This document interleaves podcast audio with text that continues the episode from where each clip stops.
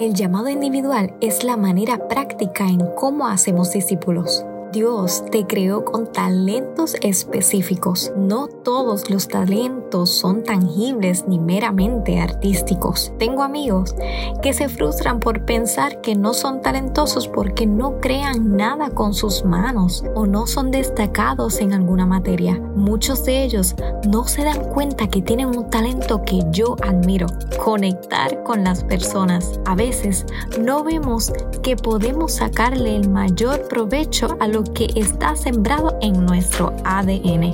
¿De qué me sirve conectar con las personas?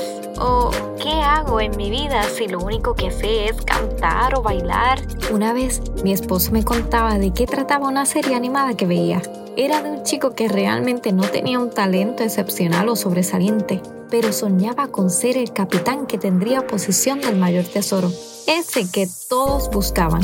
Este personaje se encontraba con diferentes personas con otros sueños y los unía a su equipo. Solo empoderó a sus amigos creyendo en ellos y así finalmente el fue de ellos. De esa manera veo el llamado individual. Es hacer discípulos del Evangelio a través de tus talentos.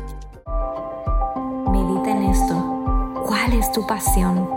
¿Cuál es o era tu sueño? ¿Qué sabes hacer desde que eras niño o niña? ¿De qué manera puedes demostrar el amor y la bondad de Dios con otros con tus talentos?